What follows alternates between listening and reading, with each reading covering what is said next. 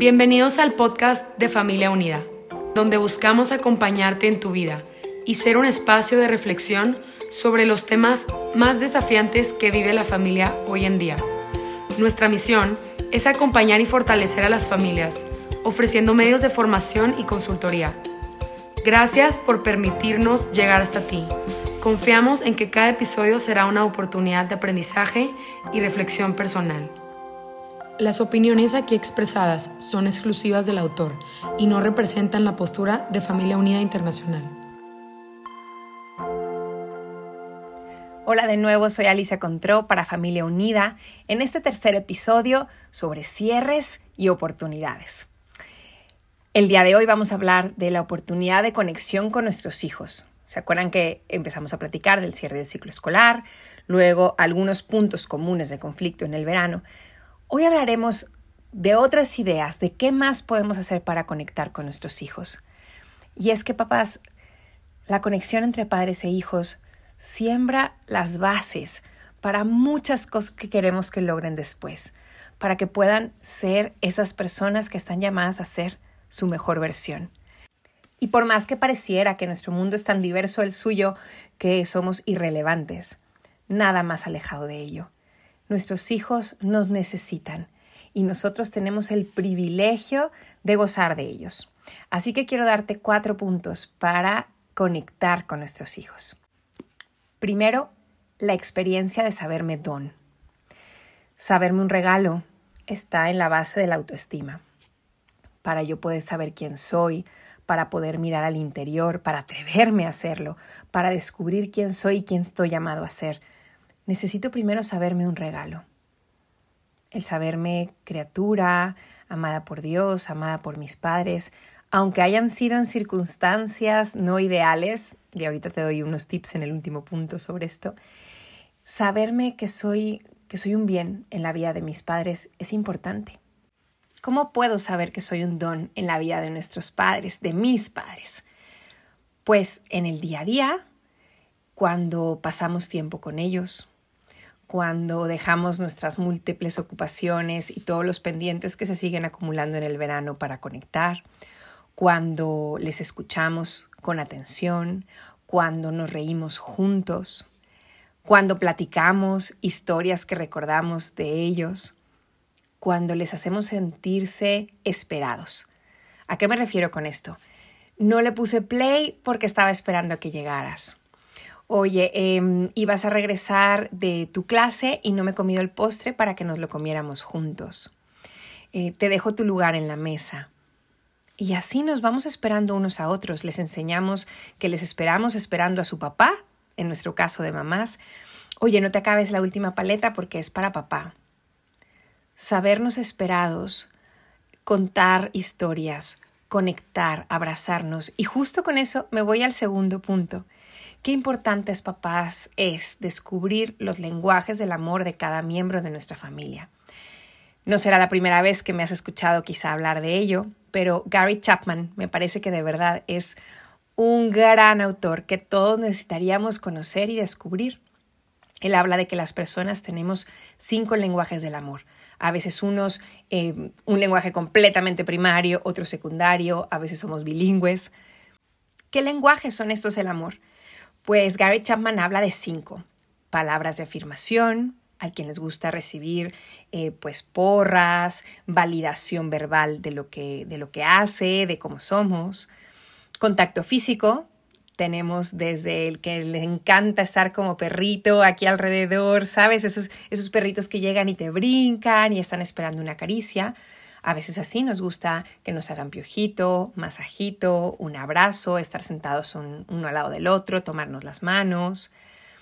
Hay a quien le gusta el tiempo de calidad, estar juntos, ver juntos un partido, una película, mm, hacer algo divertido, cocinar, salir a caminar. Regalos. No quiere decir necesariamente estar compre y compre cosas, pero es mm, fui al súper y me acordé eh, que te gusta esta marca de tortillas, este cereal, esta leche con chocolate, no sé. ¿ok? Ese detalle, ese pensé y sé que esto lo vas a valorar. Y por último, actos de servicio. Ayudarte con algo. em, ayudarte a recoger tu closet, em, ayudarte con el postre que vamos a hacer, ayudarte a planear tal o cual cosa, ayudarte. Qué importante, papás, primero descubrir cuál es nuestro propio lenguaje de amor, porque a veces, en mi experiencia, el amor se puede perder en la traducción, cuando ni siquiera somos conscientes de que uno en casa habla español y el otro mandarín. Ya dejen ustedes una lengua romance, no, completamente de otro origen, y no nos damos cuenta. Entonces empecemos por descubrir el nuestro, el de los adultos, y esto, bueno, pues puede ayudar muchísimo la dinámica matrimonial. Entonces, aprender a amarnos y entre esposos nos encontramos a la mitad de nuestros lenguajes. Aprendo el tuyo, aprendo a hablar el tuyo, aprendo a expresarte lo que yo necesito y tú aprendes del mío. Pero con los hijos es diverso. Con los hijos no nos encontramos a la mitad, sino que los padres nos tenemos que hacer a ellos. Vamos a tomar de regreso. Imagina que tienes un niño de preescolar, un niño de primaria inferior, de estos que les encanta el contacto físico, y descubres que para ti el contacto físico es el último. Y entonces los tienes así como encimados contigo todo el tiempo. Y tú, por favor, ya. Y con este verano, con esta onda de calor, bueno, por favor, quítate de encima, ¿no? Pero el corazón no puede expresar eso. Entonces, ¿qué tal ponernos a ver una película y entonces en lugar de que lo tenga encima de mí, respirándome al oído, pues me lo pongo su cabeza en mis piernas y entonces le hago cariñitos, estoy satisfaciendo esa necesidad de sentirse querido y yo tengo 90 centímetros para respirar. Parece un ejemplo muy tonto, pero en realidad es muy importante. ¿Cómo podemos saber eh, cuál es el lenguaje de amor de nuestros niños? Bueno, dos estrategias. La primera es preguntando. ¿Qué te hace sentir? ¿Qué te hace saber que te quiero? Y la segunda es los tests que tal cual Gary Chapman tiene en sus libros o en su página de internet. También lo encuentras en sus páginas de Five Love Languages, los cinco lenguajes del amor. Tienes test en línea gratuitos que puedes contestar. Si tienes hijos adolescentes, te recomiendo hacerle un plan en plan concurso. Entonces, eh, le dices, oye, a ver, he hecho este test pensando en ti y pienso que descubrí tus lenguajes del amor. Contéstalo para ver si en realidad te conozco. Te recomiendo que si está un poco en contra de ti, bueno, no le enseñes tus respuestas para que no intente contestar lo contrario solo para darte la contra, pero después descubrir y preguntar con curiosidad. Papás, que nuestro amor no se pierda en el lenguaje. Tercero, conocernos a través de nuestras historias. A veces queremos que los hijos nos cuenten lo que piensan, lo que sienten, lo que están viviendo, pero parece que estamos hablando entre desconocidos porque queremos conocerlos al dedillo y ellos a veces no nos conocen a nosotros. Y tristemente a veces no conocemos la historia, bueno, de nadie en la familia. Podemos platicar cosas como la que recordamos de nuestros veranos, contar historias de familia. Para eso los abuelos son maravillosos. Abuelo, cuéntanos cómo pasabas tú tus veranos, con quién la pasabas. Eh, recuerdo historias en la familia de, mi marido de una bisabuela que vivió en época de la Revolución y las aventuras de travesuras que contaba de ella en su infancia. Todo esto va creando raíces, papás, y es muy importante.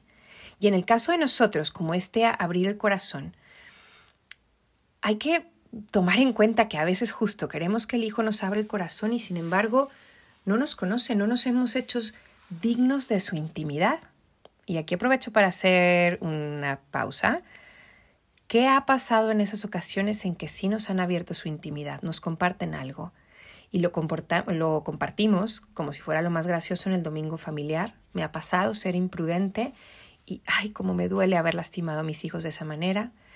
Nos cuentan que les gusta a alguien o que se han pelado con alguien y nosotros intentamos resolverlo a sus espaldas o delante de ellos o compartimos en redes cosas que son personales?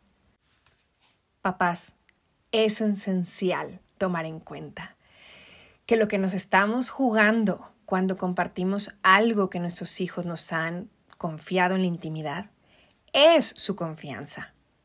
De verdad, a nadie en línea le interesa lo que le ha pasado a nuestros hijos. Siento mucho decírtelo, pero es cierto. A la comadre, pues sí, hay cosas que le gustarán, pero en al menos en mi experiencia personal, la mayoría de estas cosas acaban siendo desahogo con un precio muy alto.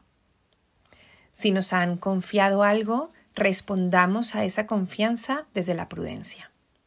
Y regresando a nuestra relación con ellos, bueno, no podemos esperar que nos tengan confianza si nosotros no se las tenemos a ellos. Y a ver, esto desde luego tiene sus límites. Yo no estoy hablando con mi terapeuta, ni con mi comadre, ni con mi compadre, ni con mis padres, ni...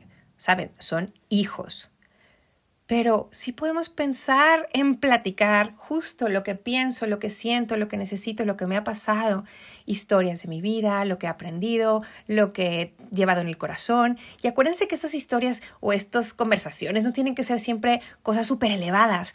No, la cotidianidad, como se los he dicho en episodios anteriores. Lo que más recordamos al pasar los años son las cosas cotidianas, las que parecían que no tenían importancias. ¿Sabes qué recuerdo muchísimo de mi mamá? Recuerdo sus manos, recuerdo cómo se las pintaba. La recuerdo eh, remendando ropa que odiaba hacerlo. Es algo de lo más trivial. Y sin embargo, lo recuerdo. Recuerdo su mermelada, que no dejó receta en ningún lado y hemos por años intentado recrearla entre una de mis hijas y yo, y bueno, más bien ella y yo soy la, la degustadora. Pero qué maravilla Qué maravilla recordar eso. Pues igual, nosotros como papás abramos ese corazón a nuestros hijos para que entonces ellos quieran abrirnos el suyo. Y otra forma de conectar a través de, reconocernos mutuamente es permitir que, nos influencien. Por ejemplo, eh, que les preguntemos algo. No sé, me pongo en mi postura de mamá ay, mi amor, esta, este ciclo escolar me di cuenta que corrí tanto que de verdad de repente ya necesito, pues, no sé, mm, maquillarme diferente o cambiar algo de mis blusas. ¿Me ayudas, por favor, a ver cuáles me quedan, cuáles no me quedan? Creo que hay unas cosas que me he comprado solo porque estaban ofertas y se me ven fatal. Y aunque tu hija tenga siete años, nueve años o diecisiete, tendrá su opinión y valorarla, y valorarla sabiendo que viene desde el amor.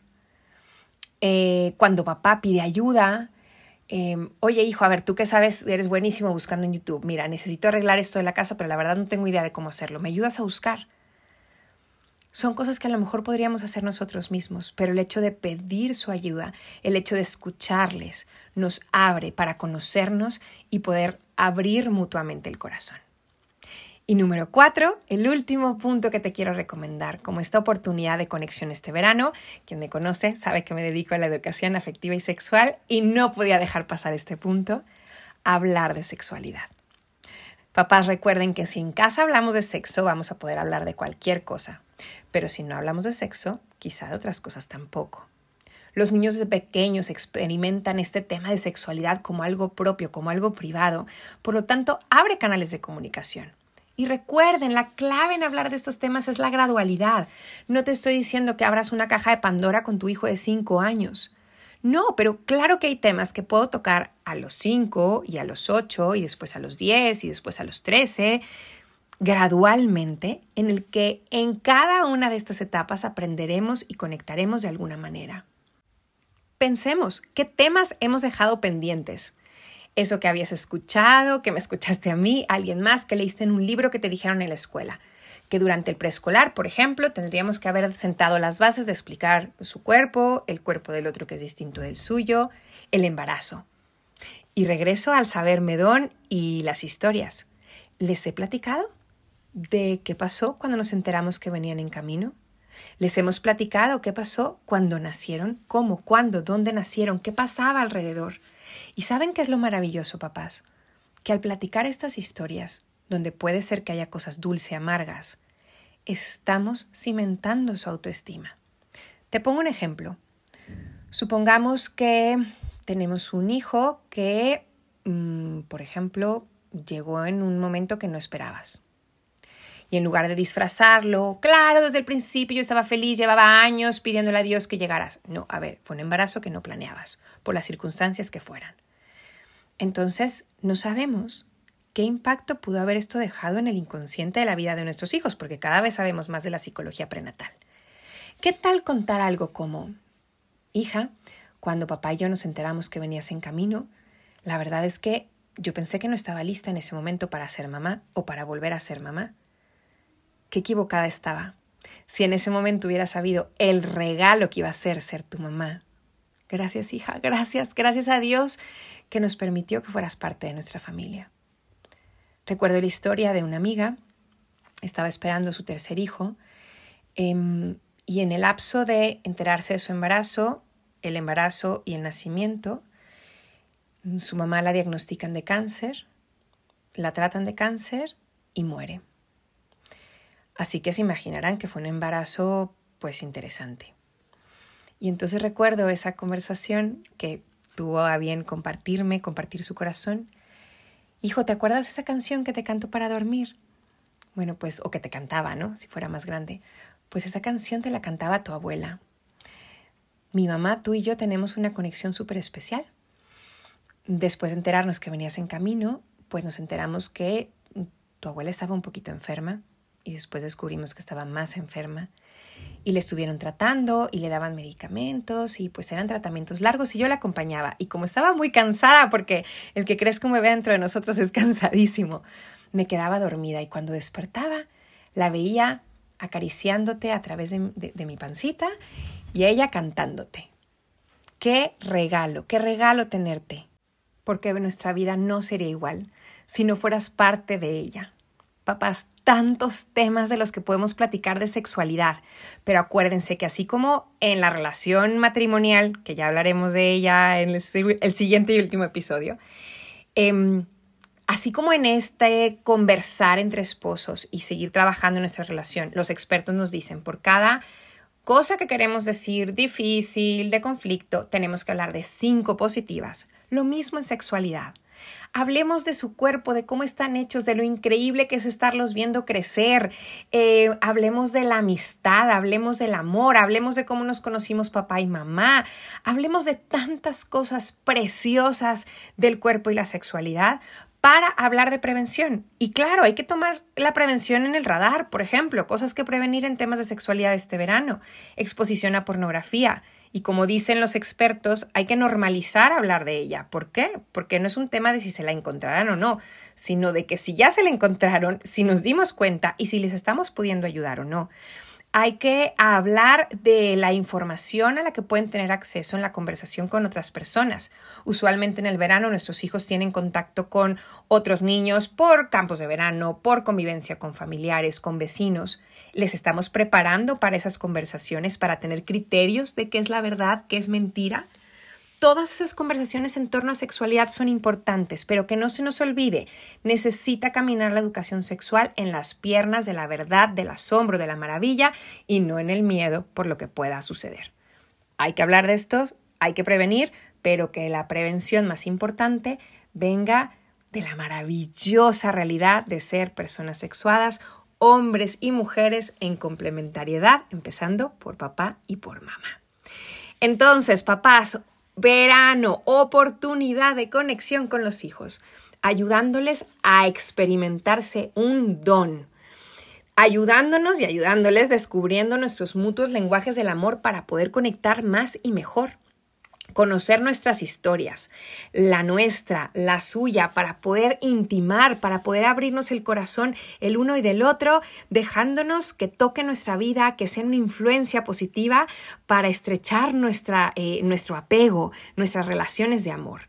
Y por último, aprovechar el tema de, sexualidad, sí, para prevenir riesgos que pueden ser propios de, esta, de este momento, pero sobre todo para abrir canales de comunicación, para enseñar lo maravilloso que es la vida y para que las conversaciones que sigan se basen en esta mirada asombrosa de quiénes somos, cómo estamos hechos y quiénes estamos llamados a ser.